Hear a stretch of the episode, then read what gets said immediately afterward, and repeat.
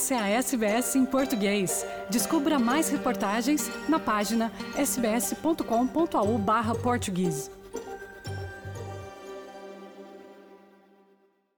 Olá a todos, o meu nome é Carla Guedes e venho hoje falar-vos de um estudo académico recentemente publicado na Austrália acerca dos incêndios e do seu controle.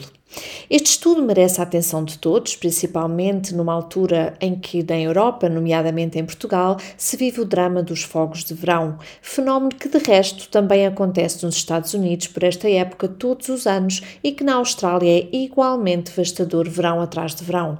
Uma das conclusões do surpreendente e relatório State of the Environment, divulgado na semana passada na Austrália, é que as mudanças climáticas estão a prolongar as temporadas de incêndios florestais na Austrália e também aumentar o número de dias classificados de risco de incêndio muito alto ou superior. Em Nova Gales do Sul, por exemplo, a temporada dos incêndios foi estendida até quase oito meses. Nunca antes foi tão importante para os programas institucionais de controle de incêndio florestal aplicar os princípios e práticas do controle do fogo indígena, ou chamada queima cultural. Como observa o relatório, as queimadas culturais reduzem o risco de incêndios florestais, ajudam o habitat da fauna e flora e melhoram o bem-estar das comunidades indígenas. No entanto, o relatório refere o seguinte: abro aspas, com lacunas significativas de financiamento, impedimentos de posse e barreiras políticas, a queima cultural indígena permanece desaproveitada. Atualmente é aplicada em menos de 1% da área de terra dos estados e territórios do sudoeste da Austrália. Fecho aspas. Um estudo recente levado a cabo em conjunto pelos professores e investigadores David Bowman, Christopher Roos e Faye Johnson, publicado no Scientific Reports e divulgado no jornal online The Conversation, levantou a questão específica.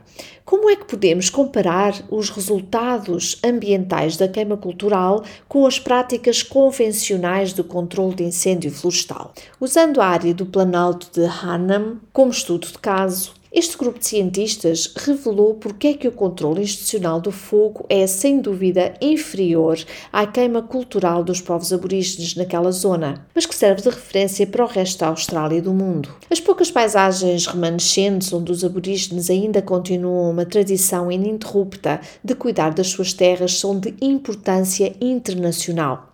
Diz este grupo de investigadores que estas áreas de terreno cuidados pelas primeiras nações australianas desde há milhares de anos devem ser nacionalmente reconhecidos, valorizados, protegidos e dotados de recursos, como acontece a outros lugares culturais e históricos protegidos.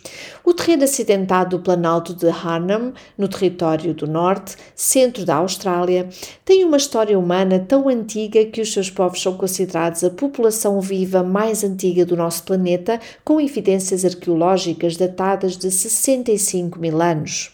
Harnham Land é o local ideal para explorar os efeitos de diferentes regimes de fogo porque o fogo é uma característica essencial do ambiente natural e cultural. Esta zona da Austrália é particularmente propensa a incêndios devido às estações úmidas e secas fortemente contrastantes ao longo do ano. A estação chuvosa vê o crescimento prolífico de gramídeas e outras plantas inflamáveis e a estação seca oferece condições quentes, secas e ventosas muito favoráveis aos incêndios. Milhares de anos de gestão e controle habilidoso do fogo pelas primeiras nações nestas paisagens permitiram que plantas e animais que precisam de um habitat estável e o menos queimado possível prosperassem. Isto envolve uma mudança das queimas por área, em que pequenas zonas são queimadas regularmente para criar uma espécie de manta de retalhos de habitats com diferentes histórias de incêndio. Esta técnica proporciona à vida selvagem uma diversidade de recursos e lugares para se abrigar entre queimadas e entre áreas de queima. Este estudo foi longitudinal e prolongou-se por 25 anos e não teria sido possível sem o apoio generoso, o envolvimento e a aprovação dos guardiões tradicionais indígenas destas áreas da Austrália. O estudo comparou um terreno protegido e gerido pelo povo Kune, do ocidente de Harnham, e outros terrenos ecologicamente semelhantes, mas desocupados dentro do Parque Nacional Kakadu. Os investigadores descobriram que um grande número de pinheiros cipestres permaneceram saudáveis sobre a gestão contínua da técnica aborígene de manutenção do fogo. Em oposição, uma quantidade igualmente grande de pinheiros cipestres entraram em colapso nas áreas ecologicamente semelhantes em Kakadu, devido precisamente à perda da gestão indígena do fogo, como ocorreu em grande parte do norte da Austrália. O número de pinheiros mortos e pinheiros vivos é como que um código de barras que relata a mudança do regime de fogo. Chegou-se à conclusão que esta espécie de pinheiros tem uma vida tão longa que as árvores mais velhas estavam bem estabelecidas antes da colonização. A madeira é extremamente durável e resistente a térmitas, de modo que uma árvore morta pelo fogo permanece na paisagem por muitas décadas. As árvores maduras podem tolerar fogos de baixa intensidade, algo que as árvores mais jovens não conseguem. Contudo, ambas morrem com os fogos intensos. Desde 2007, os guardas florestais não indígenas tentaram imitar os resultados da queima cultural aborígene usando helicópteros para gerar fogos de incêndio com a intenção de formar as mantas de retalhos indígenas. Mas este processo atabalhoado só gerou áreas queimadas grandes e descontroladas e não queimadas capazes de melhorar a biodiversidade dentro do Parque Natural Kakadu. Infelizmente, a equipa de investigação deste estudo descobriu ainda que as intervenções institucionais de controle do fogo de Kakadu falharam ao tentar restaurar a paisagem no sentido de a tornar ecologicamente mais saudável, copiando a técnica aborígene tradicional das queimadas. Embora o programa de queimadas aéreas de Kakadu tenha aumentado a quantidade de vegetação não queimada, o programa falhou por não conseguir reverter o colapso do número de pinheiros cipestres. Buscas de dezenas de quilómetros não conseguiram encontrar um único pinheiro cipestre rejuvenescido em Kakadu, enquanto que este fenómeno era muito comum em áreas comparáveis, mas sob o controle aborígene do fogo. O mesmo estudo destaca ainda que, uma vez perdidos os benefícios ecológicos da queima cultural, eles não podem ser simplesmente restaurados com as abordagens convencionais do controle de fogo. Mas isto não quer dizer que os impactos ecológicos da perda do controle aborígene do fogo não possam ser revertidos. Pelo contrário, restaurar as técnicas de fogo e a saúde do ecossistema pode ser um processo lento e, naturalmente, exigirá cuidados especiais, nomeadamente nas escolhas de onde e como os incêndios são iniciados, mas é possível. Isto requer equipas no terreno com profundo conhecimento da área, principalmente pessoas aborígenes, em vez de simplesmente atear incêndios indiscriminados através do uso de helicópteros. A ciência ocidental ainda tem muito que aprender sobre a gestão e o controle tradicional do fogo, como aliás terá em muitas outras áreas da ciência. Há muito a aprender com os aborígenes australianos.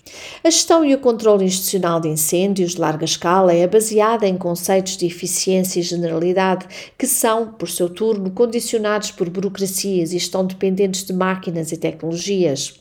Tal abordagem industrial não pode substituir de maneira nenhuma o conhecimento localizado, incluindo as relações humanas intensas com a terra, as quais depois sustentam a queima cultural dos aborígenes. As diferenças entre a queima cultural e a gestão institucional do fogo podem ser comparáveis com as diferenças entre a comida caseira e o fast food. O fast food é rápido, barato e produz o mesmo produto, independentemente das necessidades individuais. Cozinhar em casa exige mais tempo na preparação, pode atender às necessidades individuais e pode sim melhorar o bem-estar geral das pessoas. Mas restaurar estratégias e programas sustentáveis de fogo com base na sabedoria e nas práticas dos povos indígenas não pode ser alcançado da noite para o dia. Colher os benefícios da queima cultural em paisagens onde o colonialismo interrompeu antigas tradições de fogo leva tempo, esforço, recursos humanos, melhoria nas relações com os povos indígenas e principalmente competência cultural. É urgente que os praticantes tradicionais do fogo sejam reconhecidos pelo seu conhecimento inestimável e apoiados materialmente para continuar a cuidar do seu país.